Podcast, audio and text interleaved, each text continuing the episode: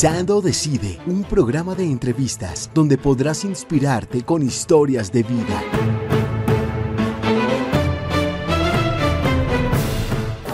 Bienvenido, queridísimo Freddy Alexander. Nos encanta profundamente que esté usted aquí en medio de nosotros hoy en los estudios de Difundir Radio y Difundir TV. Eh, usted tiene un largo historial de vida. Cuéntenos quién es Freddy Alexander. Para muchos ya que lo conocen definitivamente porque además ha hecho larga historia en muchos campos en el mundo eh, cómico, en la parte libretista, habla que es teólogo. Ahorita hablaremos de todas esas cosas, pero cuéntenos finalmente usted cómo se presenta y de todo eso que, que mm, maravillosamente conocemos de usted. A ver, padre, pues mm, como hacerlo un poquito resumido, eh, ¿cómo me presento? Como una persona que eh, la vida, Dios le regala una oportunidad de, aprender a tomar decisiones y en esas buenas tomas de decisiones eh, empiezo un caminar artístico como escritor de telenovelas, de, comedia, mm, por muchos años Sábados Felices, que es como el programa pues insigne del humor en Colombia. Lo de teología eh, lo estudié con el padre Humberto Silva. Él, lo extraordinario sacerdote. Él me adoptó como hijo y yo lo adopté como un padre adoptivo y él es casi que el gestor de, todo este sentir, de, todo este cambio. Pues muchas más personas, obviamente. Y la teología, mm, llegué a ella no para aprender y hablar y enseñar, sino para descubrir dónde se encontraba el sentir de servir con amor sin esperar nada, que era lo que yo veía en el padre Humberto. Y por eso llegué a estudiar. Mm, me faltó un semestre y pues él se adelantó, entonces no terminamos ni no, quedó ahí. Eh, un amante de la familia, eh, un fiel defensor de la familia, del matrimonio, del cual muchos años dije que era lo peor para mí hablar de matrimonio, era esclavitud, tristeza, cansadera, hasta todo eso que a veces en humor uno utilizaba de, uy, la señora se la montó, le...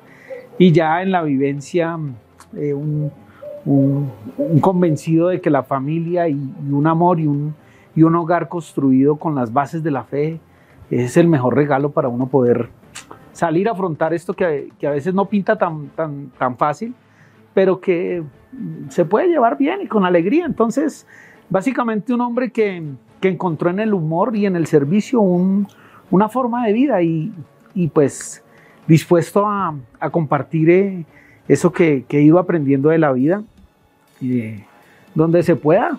Es básicamente ese es Freddy, un, un gordito que trata de sacarle jugo y, gusto a las cosas cotidianas para que la gente también se lleve la vida con más, más, más amabilidad. Ese es básicamente. Tratemos de hacer notar precisamente ese mundo así cómico. Eh, leyendo a, San, Bernardo un día se dirige a su hermana, le dice, tienes pinta de que vas a ser santa. Yo le pregunta a ella, ¿y cómo por qué? Entonces dice, porque te tomas, no te tomas la vida muy en serio, te ríes de todas las cosas, y el que aprende a reírse, porque en el infierno no hay oportunidad para la gente que no sabe reírse de sí mismo. El cielo, por su parte, sí tiene muchas oportunidades para quienes saben disfrutar la vida. Claro. Encontrar la gracia, la gracia de Dios. Exactamente. Eso habla usted aquí particularmente, entonces, a partir de ello, de la teología, que encontró la gracia, la gracia de Dios. ¿Cómo hacer humor particularmente en lo religioso que a veces de pronto se, o se peca de ser de pronto demasiado irreverente o de pronto eh, de terminar banalizando lo que son verdades teológicas muy importantes, pero sabería entender de que ellas tienen un valor muy grande y que Dios se ríe. Yo me imagino que Dios desde allá, desde la eternidad, viendo tantas pendejadas nuestras a lo largo de todo un día, tiene que morirse de la risa y el cielo tiene que ser definitivamente un lugar y un espacio donde se ríe muchísimo, porque si no sería imposible vivirle, después de mirarnos a todos nosotros, más de 8 mil millones de hombres sobre este mundo, diciendo tantas pendejadas y al mismo tiempo él debe estar definitivamente muerto de risa con nosotros. Sí, no, digamos que, que el, padre siempre, el padre Humberto siempre, eh, lo que él, su tarea, no solo conmigo, sino en general, era que aprendiéramos a que la profesión se debía poner al servicio de las, del mundo. Allí en la donde estudiamos teología era profesionales, todos, de todas las carreras, tratando de encontrar por qué eh, se hizo esa carrera y cómo la iba a poner al servicio, no para beneficio propio. Pero yo siempre le dije al padre que tenía muchos nervios de, de empezar a por querer hablar del Evangelio, decir eh, cosas, cometer errores.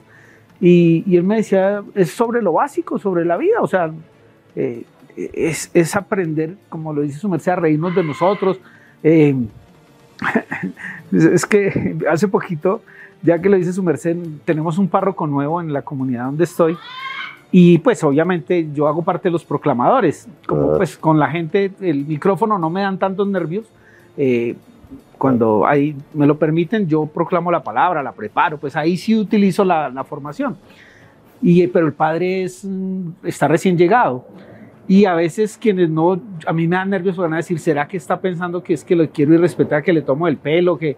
Pero pues eh, por decir, el padre escribió un, mandó un audio como de dos minutos, hijos, no, no, no, muevan los tacos, que van a dañar la luz, tengan cuidado, porque es que ahí hay una letra que dice R, ese es del reflector, no toquen los... Y fue muy reiterativo, y yo ese, ese tipo de cosas no las pienso, yo escribí, hermanitos, pilas, porque si no al que se le va a saltar al taco es al padre. Y yo dije, ¿el padre qué va a pensar? Al momentico las risas del padre de porque esa es la intención. Entonces, ahí es donde siento que los proclamadores les gusta cuando vamos a reuniones, porque yo trato es de jugar con las palabras, me parece que es una manera eh, fácil, bonita e inteligente de hacer reír, jugar con las palabras. Casi todo lo que está, los nombres de, los, de las presentaciones que hago tienen un, un mensaje incluido en las palabras, lo de la gracia, la gracia de Dios, lo del servicio al servicio, o sea, todo tiene... Es el primer hijo suyo, ¿cierto? De servicio, al servicio. Sí, ese es el... Eh, porque hay una vida, eh, un antes y un después. Hay una ¿Cómo lo presentes y antes y después, Freddy, en la vida suya? ¿Qué pasó antes y qué llegó después? ¿Qué marcó esa historia? ¿Qué pasó antes? Eh, un chico que de niño tuvo el amor de papá y mamá, pero digamos que era una generación donde era raro que los padres se separaran. Ahora tristemente raro es que convivan.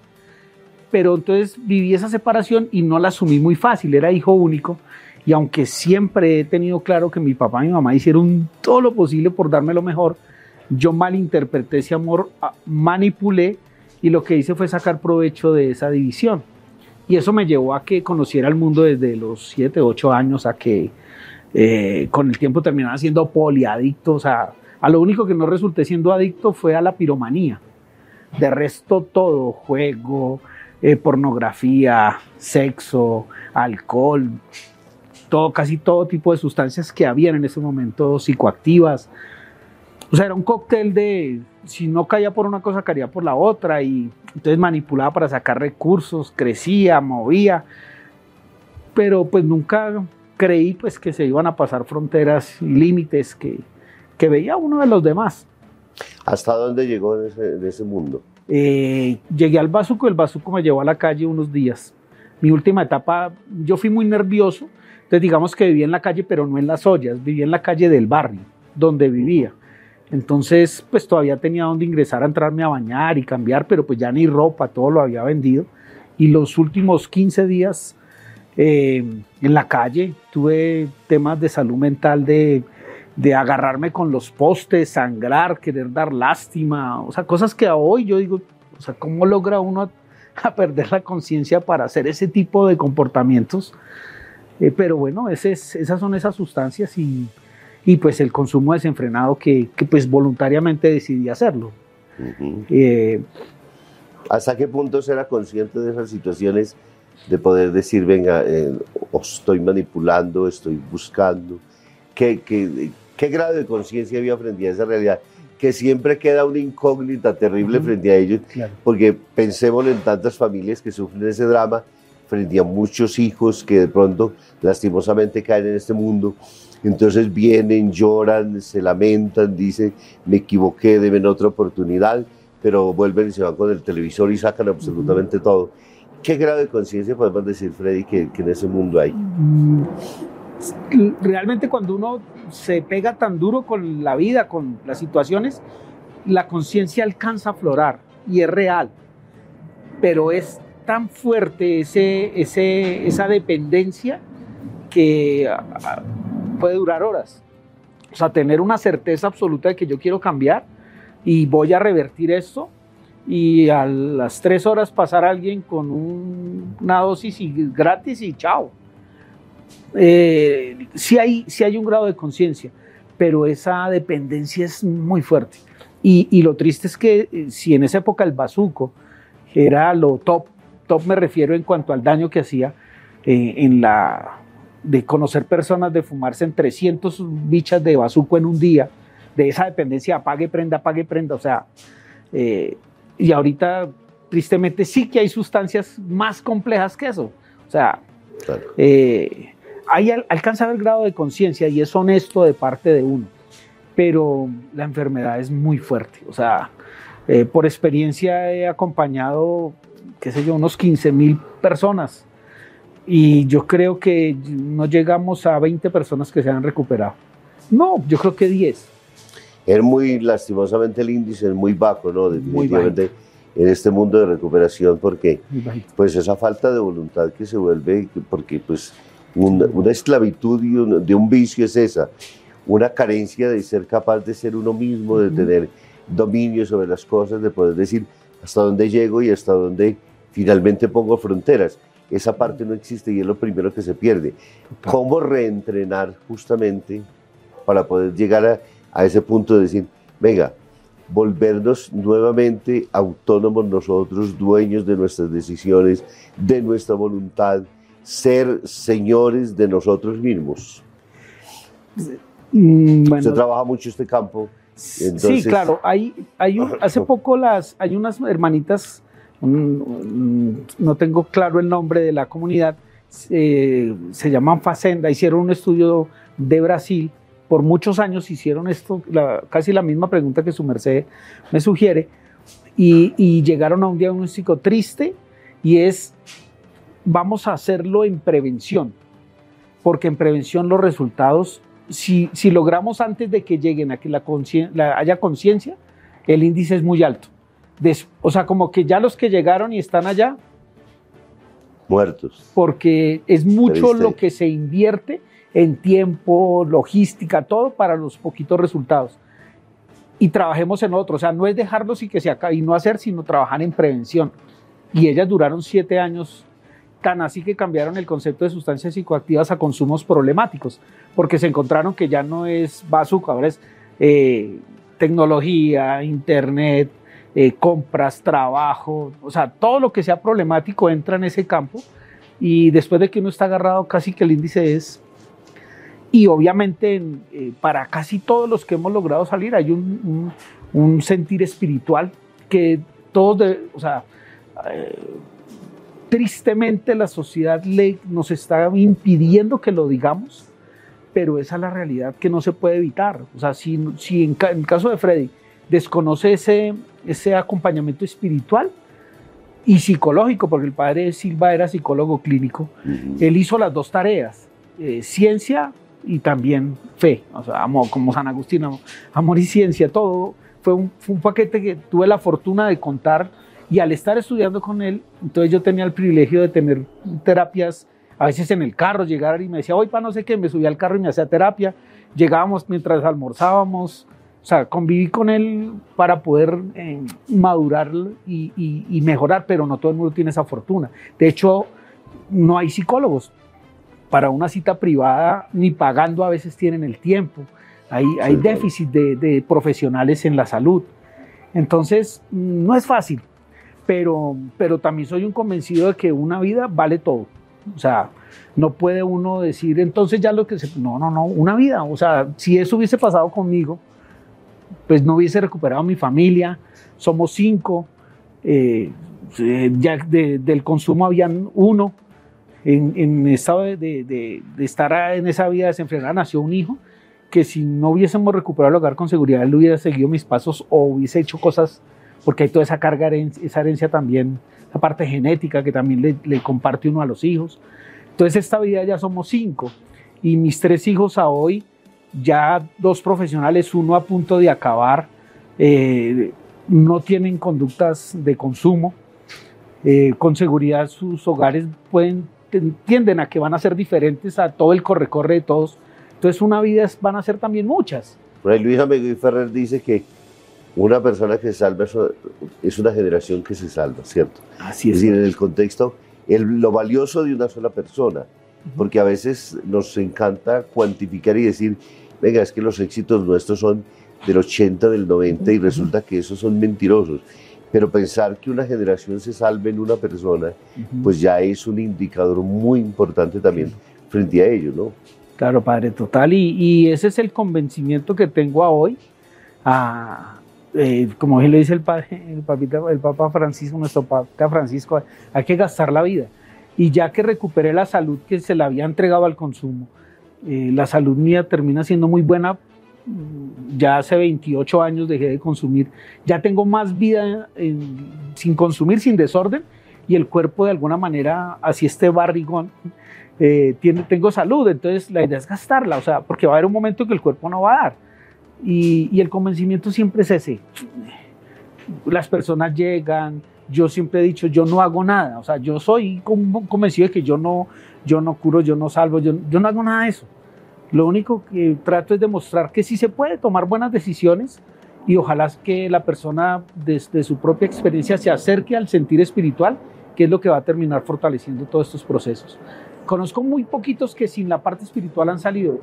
Lo han logrado, pero es muy difícil. O sea, vuelve uno, se los encuentra y sí, dejaron de consumir, pero entonces tienen amantes. O, o sea, porque es que uno se, se, se escuadra por todas las áreas y volverse a integrar no es fácil.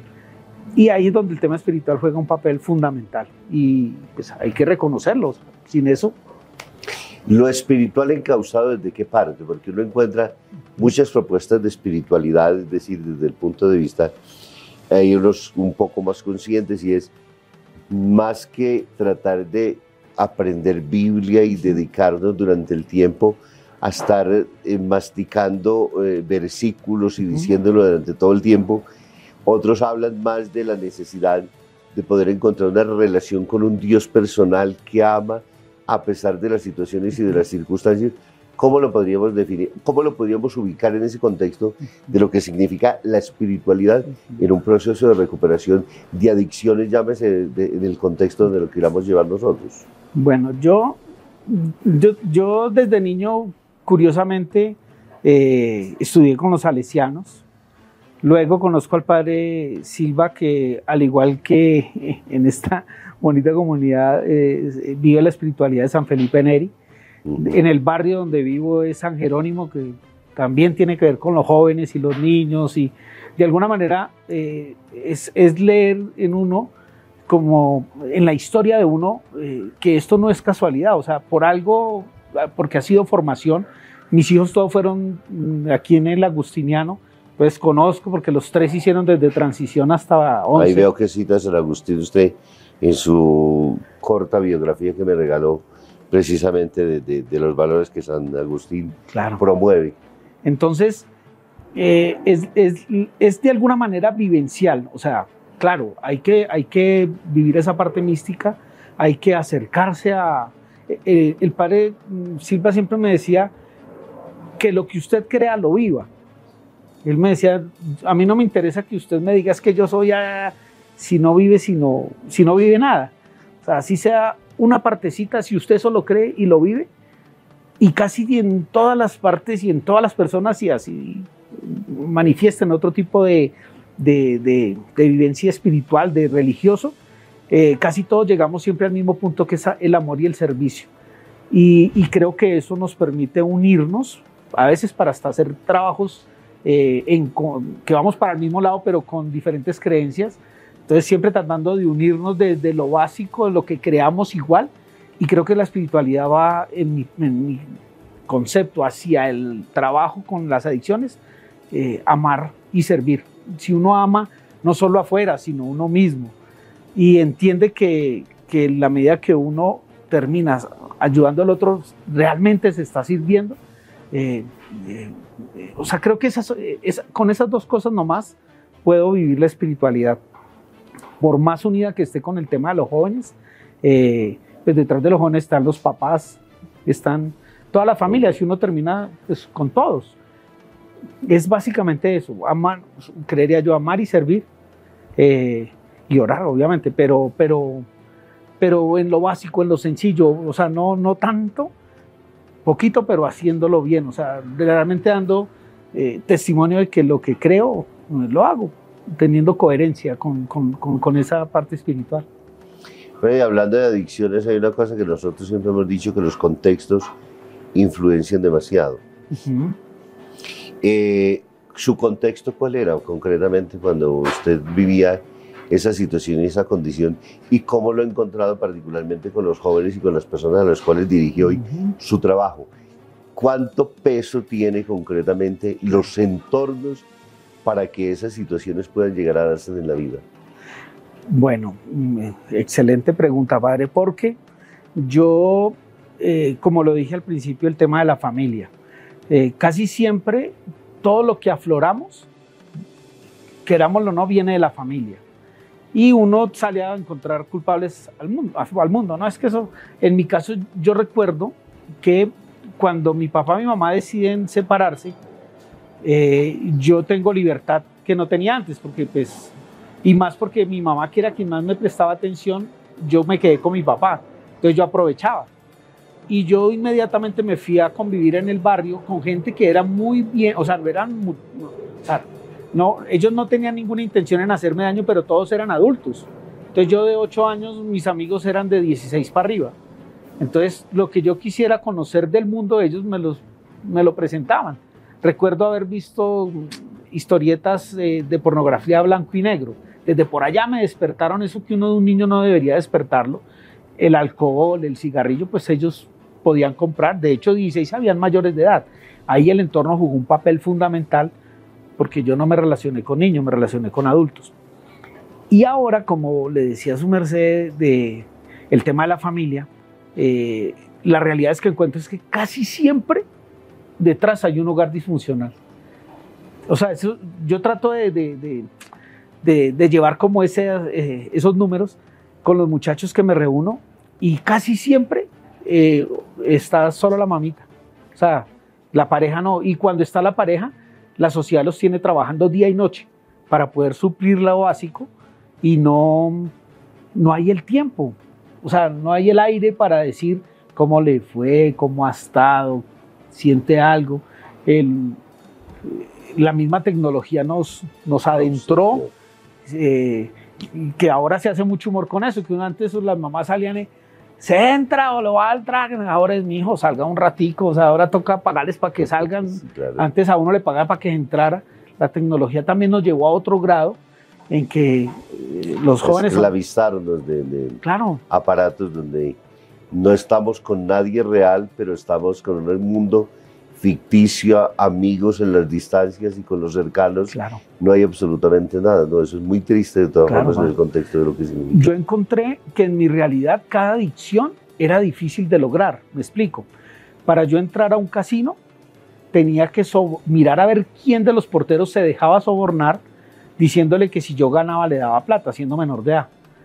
Después hice un estudio donde las máquinas tragamonedas se volvieron, las maquinitas de nosotros, de los videojuegos, se volvieron tragamonedas y se llenaron por todo Bogotá. Y ese, eso es un casino ahí, en las tiendas que veía uno los niños desde chiquitos. Y ahora con el teléfono sí que es cierto, las, las estadísticas de las apuestas de lo que se maneja virtual es absurdo. O sea, ahora que patrocinan el deporte, patro, o sea, todo está inundado. Eh, entonces aquí entran al juego. Para yo poder mm, vivir de alguna manera el tema de la pornografía y todo eso era muy complicado. Ahora con el teléfono, ni siquiera buscándolo, uno puede pedir una consulta y él mismo le sugiere cosas. O sea, todos... Tiene tendencias, inclusive en el momento en que usted una vez abre una determinada página, ya comienzan a llegar sin necesidad de que usted esté solicitando durante todo el tiempo. Le está ofreciendo porque ya ellos saben, como estudiosos del mercado y del consumo, desde el punto de vista social, entonces lo primero que dicen es, aquí ya tenemos un cliente, finalmente para ellos lo que hacemos es enviarlo. Claro.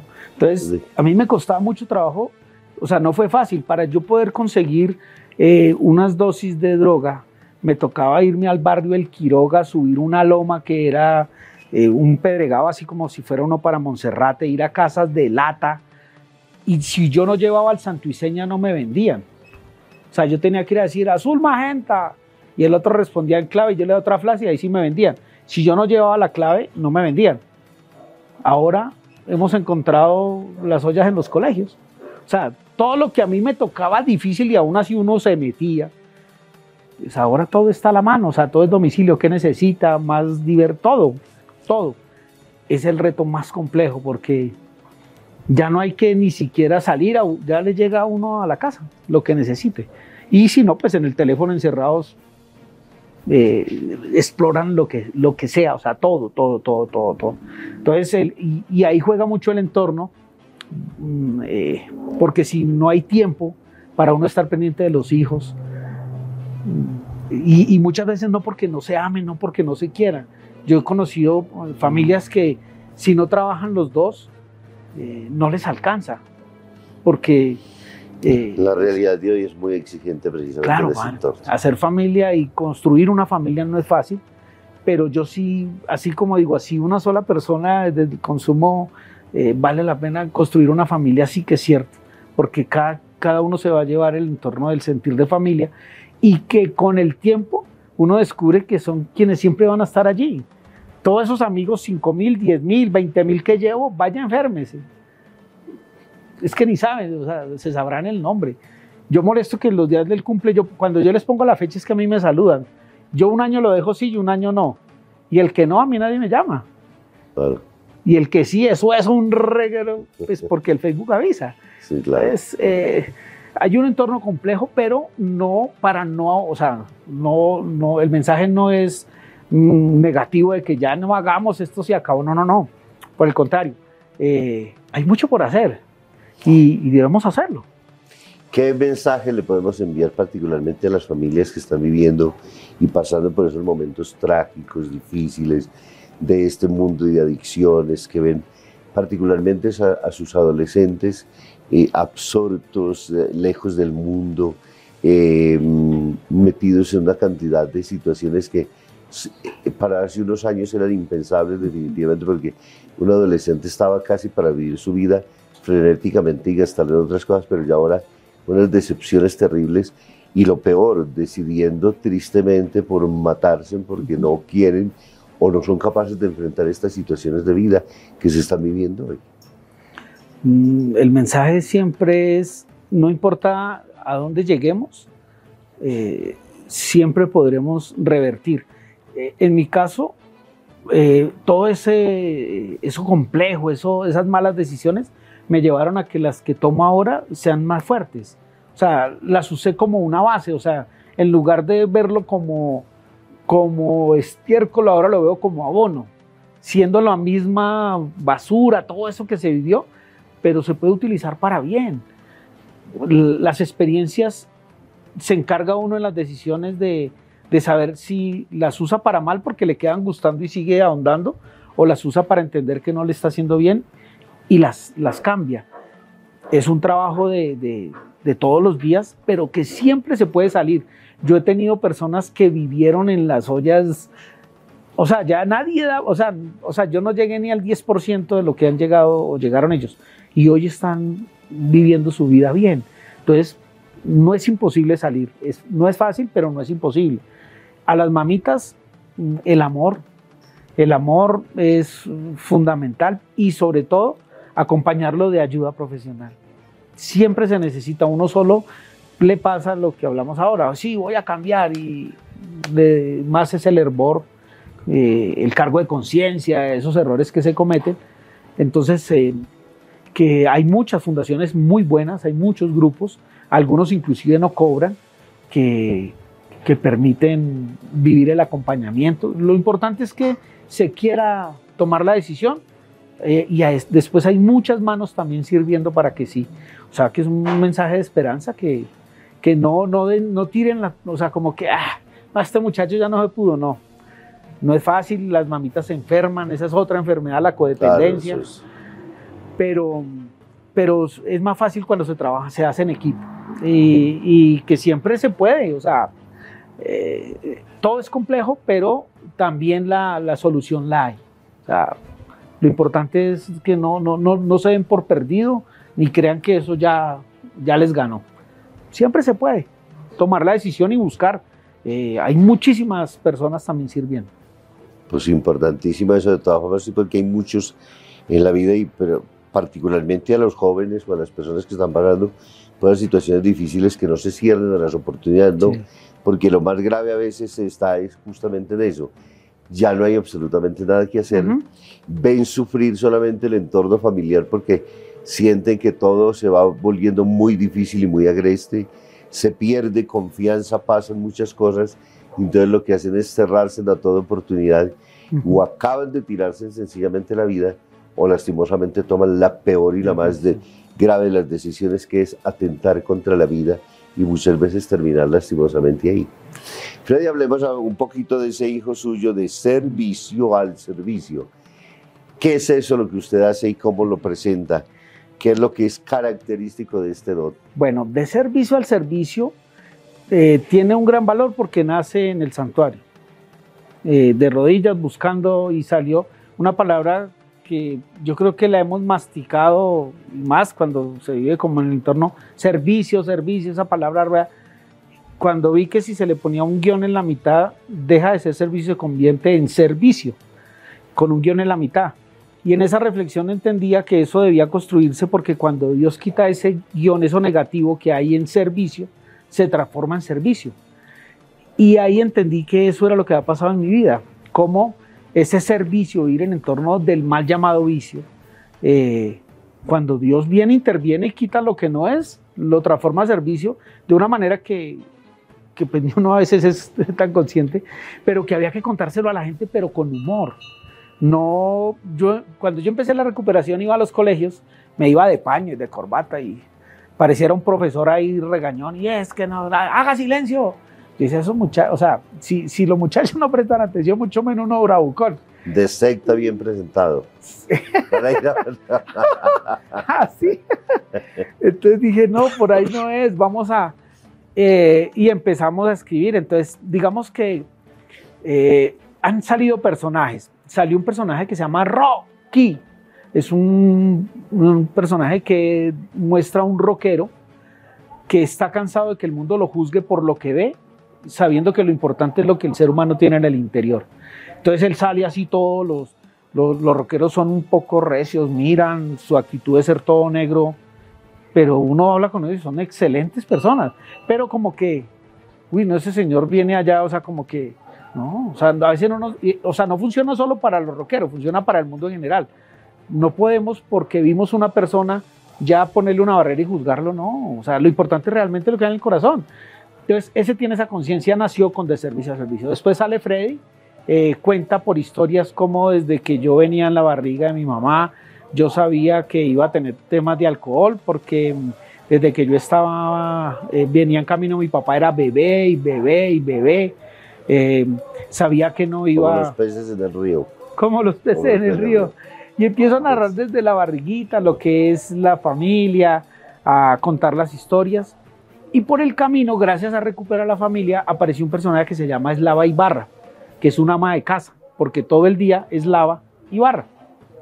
Y ese amo de casa eh, lo descubrí porque mm, yo empecé a servir en el hogar. Yo no, yo, yo he contado que mis hijos, los recogía la ruta muy temprano y mi esposa, que es muy organizada para que no la dejara la ruta, se arreglaba primero, pero como ella iba a la oficina se ponía unos tacones y eso era a las 4 de la mañana, y yo dije, no, pero ella no sea inconsciente, camina en chanclas que no me deja dormir. Eso era lo que yo inicialmente pensaba, pero que me después dije, pero si yo no estoy cumpliendo horario, ¿no será que el que se tiene que levantar soy yo? en lugar de ella estar taca, taca, taca, taca, taca, taca, taca, pues ella se organiza tranquila y yo voy sirviendo en la casa. Y se fue generando y se fue, sin darme cuenta me volví el amo de casa de, la casa de mi hogar. Entonces dije, saquémosle humor. Entonces el, el, servicio está muy unido a las ollas, en el lenguaje popular, entonces yo narro todo lo que viví. Bueno, después de que me casé, me tocó volver a la olla. Me pongo mi delantal y empiezo a contar lo bueno que es el hombre cuando sirve en el hogar. Siempre tratando de dejar un, mensajito, pero no diciéndole, vea, es que usted tiene que hacer. No, no, no. Eh, yo cuento de alguna manera mi experiencia, lo que he ido aprendiendo en el desarrollo y la gente se divierte y al finalizar a veces les preguntaba, oiga, ¿qué entendió? Oiga, si usted dijo no sé qué cosa. Yo no preparo, hay dos horas escritas, pero yo no, o sea, me las sé, pero solo en el momento en que arranco se va cogiendo camino por donde se va, dependiendo si son más chicos, si son papás, si son... Eh, a veces hablo como la experiencia de hijo, a veces como la experiencia de papá, a veces las junto y pongo los personajes al servicio de, de que la gente se ría un ratico pero ojalá quede un mensaje de que eh, todos son decisiones buenas, malas, eh, y son nuestras, no podemos seguir culpando al que está al lado, ni al otro, ni a la sociedad de lo que me pase, no, pues yo tengo una responsabilidad, la tengo que encontrar, la tengo que asumir, y pues qué rico que la encontrara con, con humor, no con ataques. Entonces yo no, yo no me meto con el público, yo no los agredo, yo me, me señalo, me ataco, me molesto, para ser un espejo de la gente y pues cada quien en, su sentir descubre, ese, así nace de servicio al servicio. Qué bien. Porque es una forma entonces sencillamente de asumir la responsabilidad y no ponérsela y trasladársela a otros. No hay mucho humorista que goza es a partir del dolor ajeno, no. Entonces la invitación aquí es entonces en, relación a ello. Freddy, cuéntenos un poco de todo ese mundo del punto, desde el punto de vista de lo que significa escribir libretos. Eh, tiene usted un largo historial precisamente frente a ello. Eh, vivir con humor y pues, es decir, la, entrevista ha sido seria y necesitamos de que trate de hacerse algo también que, que, la gente pueda entender y decir, venga, se invitaron un humorista para este día y resulta que salió más serio que los concejales de Bogotá o que los eh, eh, eh, candidato a la alcaldía porque están pensando en programas y Freddy resultó más, más papista que el Papa. Ah, no, póngale nota esto de todas formas. Ah, sí, no, claro. Totalmente de acuerdo, padre. El... No, digamos que los libretos nacen porque yo quería, a, nosotros nos decían, la televisión debe cumplir varios requisitos que es educar, entretener, bueno, sobre todo era educar. Y yo le preguntaba a la gente, bueno, dígame un programa de televisión que lo eduque hoy. Padres e hijos. Sí, yo, inclusive yo hago la comparación y digo, menos mal el chavo no, no, no es de esta generación porque habían dañado esos contenidos. O sea, todos han sido disfuncionales peleando eh, infidelidades, maltrato, bueno, que haya había agresiones, pero de alguna manera estaba justificado, pero era como todo cambiaba y como yo insisto que ahora las noticias terminan siendo un, poco un poco no muy influyentes porque le marcan a uno el día. Yo, yo me he despertado feliz y uy, hoy es mi día, hoy sí. Y prendo y uno es masoquista y se pone a ver el ojo de la noche.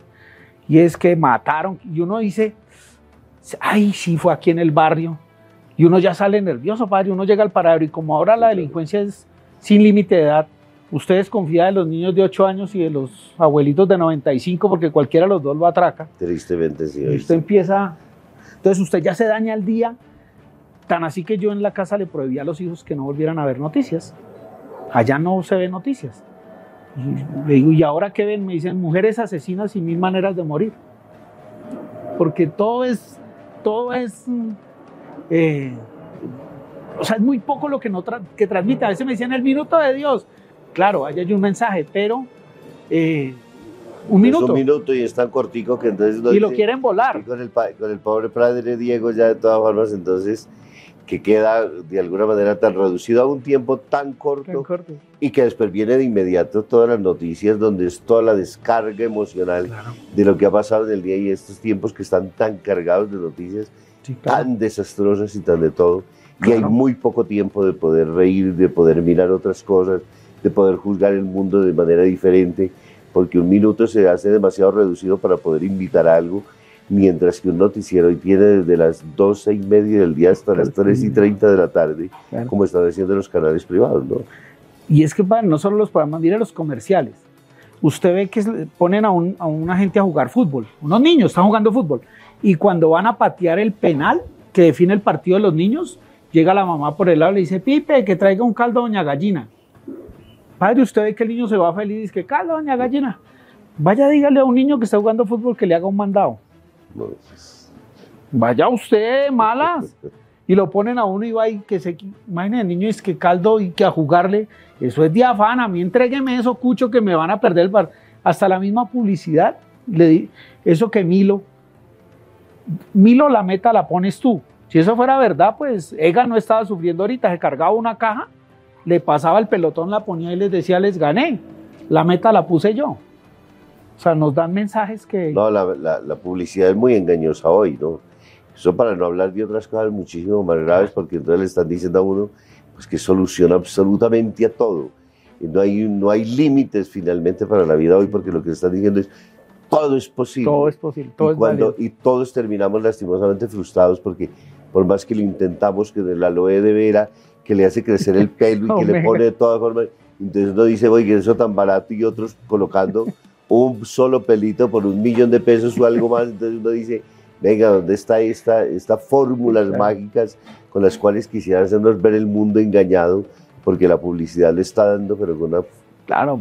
Muy, muy gravemente y llevando a unas frustraciones muy fuertes porque es lo primero que pasa. Nos pusieron un, perfil ahí a seguir, unos estereotipos.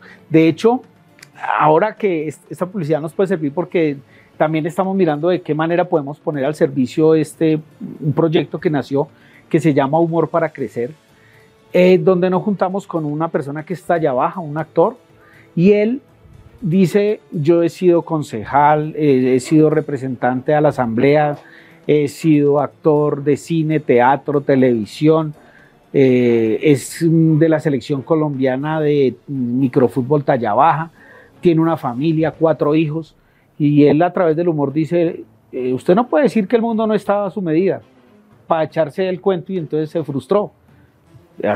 dijo, nosotros sí sabemos lo que es tener un mundo que no esté a la medida y él narra cómo hasta para sacar plata de un cajero sufre, cuando estaban los teléfonos de antes, yo me acuerdo que lo conocían, tocaba alzarlo y pesan, y para marcar, y él decía, nosotros sabemos cómo es este mundo de, desequilibrado, pero aún así hay que, hay que hacerle.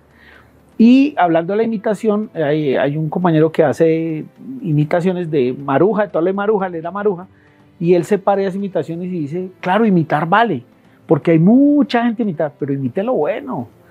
¿Qué hace imitando lo malo?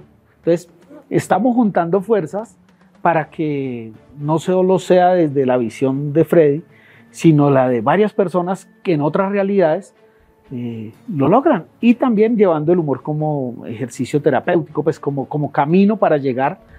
Y nos falta uno que le dio poliomielitis cuando era bebé, hace cuarenta y pico años, que nadie se salvaba, y él casi no puede caminar y es profesor de canto, también construye una familia, es músico. Y él lo que dice, las limitaciones son mentales, no físicas. O sea, él, él debería estar eh, guardado en su casa sin haber hecho nada. Pero él dijo, no, yo, yo lo puedo intentar. O sea, tengo inteligencia y la puso al servicio y hoy es un gran profesional. Entonces, eh, el humor tiene muchas maneras de llegar, de contar, pero siempre con, con esa idea de que sea el mensaje esperanzador y no como decía su merced, eh, solo pararnos y lo que se nos ocurra se vino y suelte y suelte. No es que esté mal, son estilos de humor, pero qué rico que además de, la risa quede como algo por allá rondando bueno, no, uy, me dio ideas para irme a hacer, no, así no. Mirando un poco ese contexto de lo que usted está contando ahora, yo siempre he defendido el hecho de que todos en la vida de alguna manera hemos sido manoteados y hemos tenido unas situaciones complejas pero que nos crearon las fortalezas suficientes para ser capaz de enfrentar la vida. Hoy estamos en una generación de cristal, la llaman, donde todo lo queremos protegido, donde todos los ambientes, el matoneo se vuelve un pecado gravísimo y lógicamente que hay situaciones a veces muy crueles, pero terminar protegiendo a todo mundo de todas las cosas, creo que es un error también muy grave y que hay necesidad de que los niños se enfrenten a situaciones difíciles y que aprendan a superar ese contexto ayudados por sus propios educadores, por sus propios padres, por el entorno, porque eso ayuda, ¿cierto? Es decir, mirar a una persona de talla baja, mirar a una persona que tiene un tipo de limitación y que es capaz de reírse de esas situaciones y condiciones, yo creo que es una, una meta de superación muy grande. A terminar diciendo que yo finalmente pues fui víctima de todo mundo y que todos se venían contra mí y terminaron acabándome y por eso soy lo que soy hoy. No, yo creo que hay necesidad de que se haga un poco de énfasis en ese sentido del valor de lo que significa también eso, ayudado y guiado y lógicamente sin ser despiadados, pero sí entender de que todos de alguna manera tenemos siempre el gusto de reírnos de ciertas cosas, de ciertas situaciones, de ciertos defectos, pero que no pueden convertirse en nuestros enemigos ni en las cosas que nos frustran definitivas. Claro, padre, es que hay una. Yo, a mí el niño siempre me dieron ñoño míralo, ven, míralo. Y ahora de grande, pues me mandé a hacer el traje, me caractericé, he parecido y le he mandado a todos los que me molestaban y dicen, oiga, se animó, gracias a nosotros. Y le digo, sí, gracias a ustedes que me molestaban. Y ahora saqué el personaje del barri, el barrigón. No porque esté promoviendo que uno no se alimente, no haga ejercicio, sino que pues soy una realidad, yo tengo barriga. Mm, ¿Qué hago? pues obviamente desde la salud tratar de, hacer ejercicio, pero mientras esté hablemos de, saquémosle jugo a la barriguita, o sea, porque siempre la atacamos y la queremos acabar, pues también juguémosle y esa es, mi realidad, o sea, vive conmigo, pues juguemos con ella, sin, pues, sin, sin llevarlo a, molestar a nadie, pero es, es, la mía y yo veré cómo la trato, o sea, unos pelean con ella y quieren todo el día mandarse a operar, no, yo estoy amañado con mi barriguita y pues a mí toda la vida me ha acompañado porque la tengo que acabar ahora. Entonces, eh, es asumir que hay realidades como eh, el entorno, el color, los ojos, las orejas, que son inevitables y, si yo tengo las orejas grandes, pues no puedo esperar que salga a la calle y no me digan orejón. Pues ya es así, ahí sí lo oí, o sea, que le jugo. A través de un, de un trabajo que hacemos con muchachos que han cometido algún delito, estamos tratando de mostrar cómo el humor es restaurativo y terapéutico. ¿Cuál es la tesis? Que cuando yo me acuerdo de mis odios, de mis dolores, de mis tristezas y logro reír, sacarle un chiste, pero yo en mi, introspección, en mi catarsis, el cerebro de una vez como, ¿qué pasó aquí? Si yo siempre me, si yo antes me ponía de mal genio, si siempre yo quería matar, ¿y por qué me estoy riendo? Y eso empieza a ser un ejercicio allá porque se les cambian los ojos y la, actitud a la persona. Una niña me decía a mí, pero usted quiere que yo me ría si yo soy huérfana, ¿de dónde me va a reír? Y yo le dije, pues puede que ahorita no, pero cuando tenga novio, pues ese va a ser un plus porque ellos no van a tener suegros. Y ella se quedó pensando y soltó una risa y dijo, oiga, sí. Entonces le dije, pues digamos que eso fue una tontería que se me ocurrió, pero explore que puede haber, perdón, puede haber cosas buenas. Siempre hay algo bueno, pero nos quedamos con lo malo. Y en, y en muchos casos hemos encontrado eso. Gente que, que, de hecho, asesinos, que a toda hora, estando uno dice, me voy, tengo que ir a agredir a alguien. Tienen instinto y por qué. Y uno empieza a ver que sus vidas vivieron cosas complejas. Y cuando se paran, a, los, llevamos a que paran a hacer humor, tratamos de hurgarles a que suelten eso.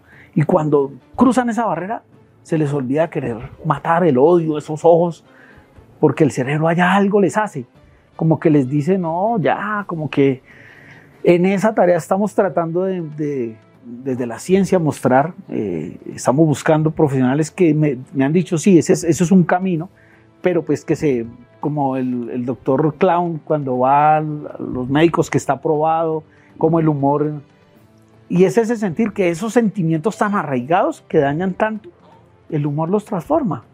Vamos a ver si llevamos ocho o nueve meses en esa tarea, si logramos que se termine de juntar los profesionales para que logramos demostrar y, vayamos a que los muchachos se rían, no, no que se burlen de sus, sino que cuando se acuerden se ríen, ¿qué es lo que hago yo? No todo fue, no, no todo siempre fui yo haciéndole mal a la gente, también mucha gente me hizo daño.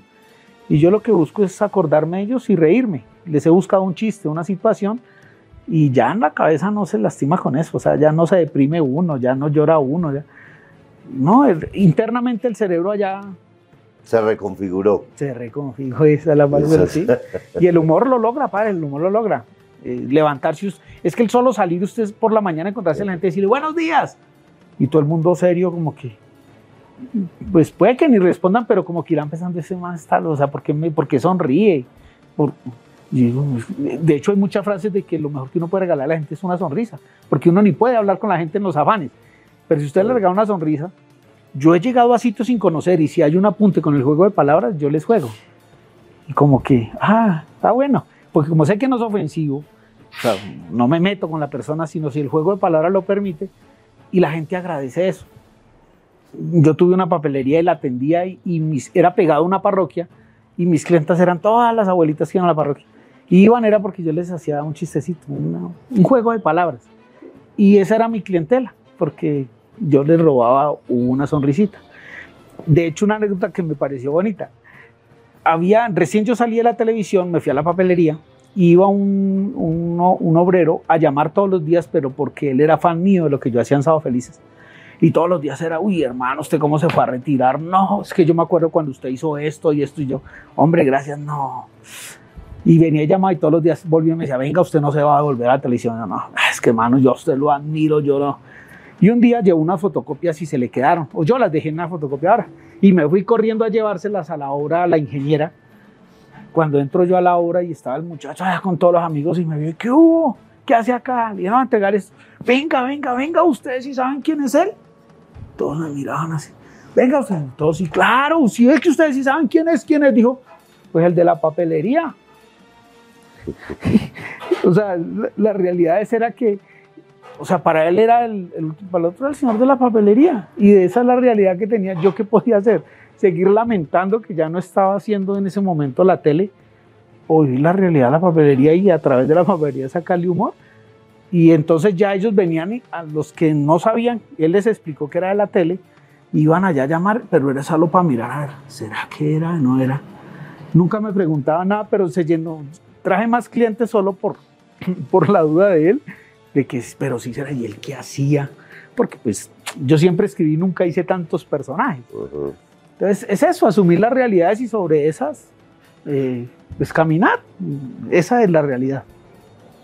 Bueno, recordémosle algunos de los personajes a nuestro querido público, mi querido. Bueno, personajes, había un gomelo, ese fue uno de los primeros que, hola, cavernícolas, ¿cómo están?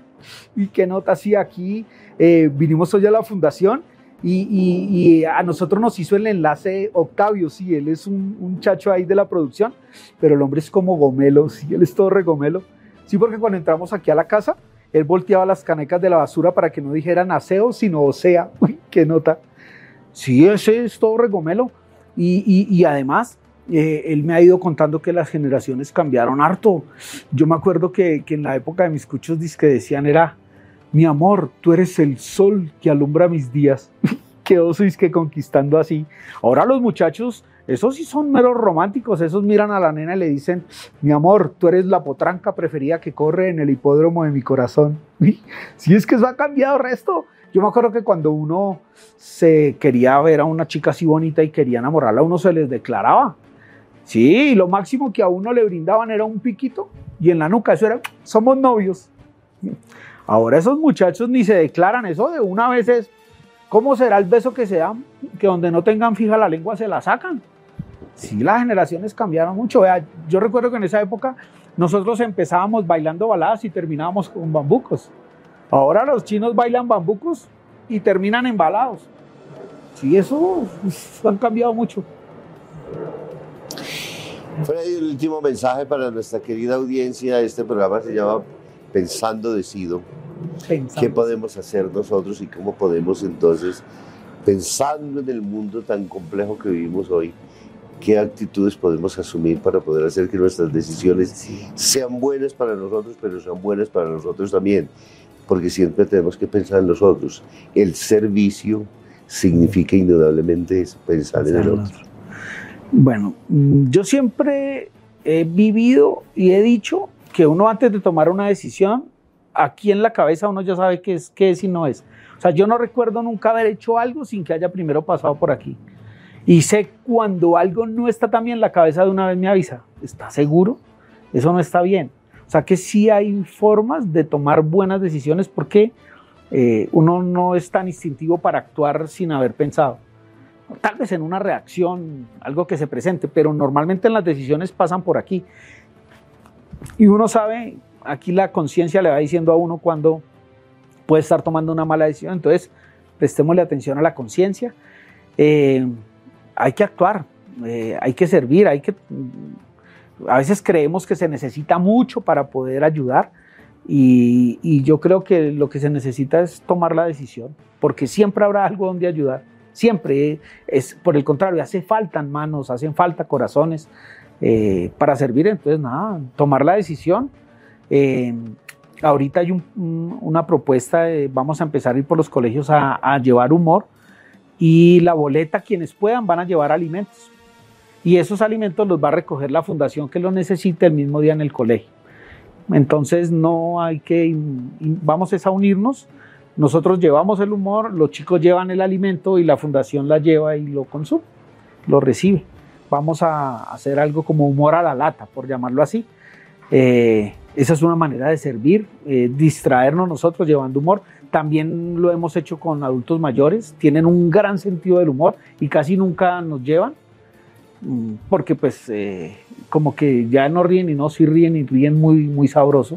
De hecho es muy conversado con ellos, entonces también pensemos en esa población. A veces nos centramos como solo en los niños, en los jóvenes y también los adultos mayores. Hay mucho por hacer. Eh, son además que, le corresponden a uno ese servicio con experiencia. Son muy generosos y es muy agradable ir a, compartir también con ellos, dejarlos por ahí, que a veces nos centramos mucho en, los que están más jovencitos y allí también hay mucho por hacer. Sobre todo calmar tantas ansias de la vida y a veces abandonos y tristezas que quedan particularmente en las personas mayores ya. Freddy, muchísimas gracias de haber estado en nuestros estudios de Difundir Radio, Difundir TV. Esperamos en otra próxima oportunidad eh, caracterizado también entonces ah, claro, vale. No traje a barrigón. Eh, se me quedó el barrigón, qué pena que se me quedó. Y es que traje la mitad de la barriga porque la otra es postiza. Pero pues para la otra la traemos completa. Bueno, muchas gracias a todos nuestros queridos y fieles seguidores. Otra cita más, esperamos podernos reencontrar nuevamente en Pensando Decir. Gracias.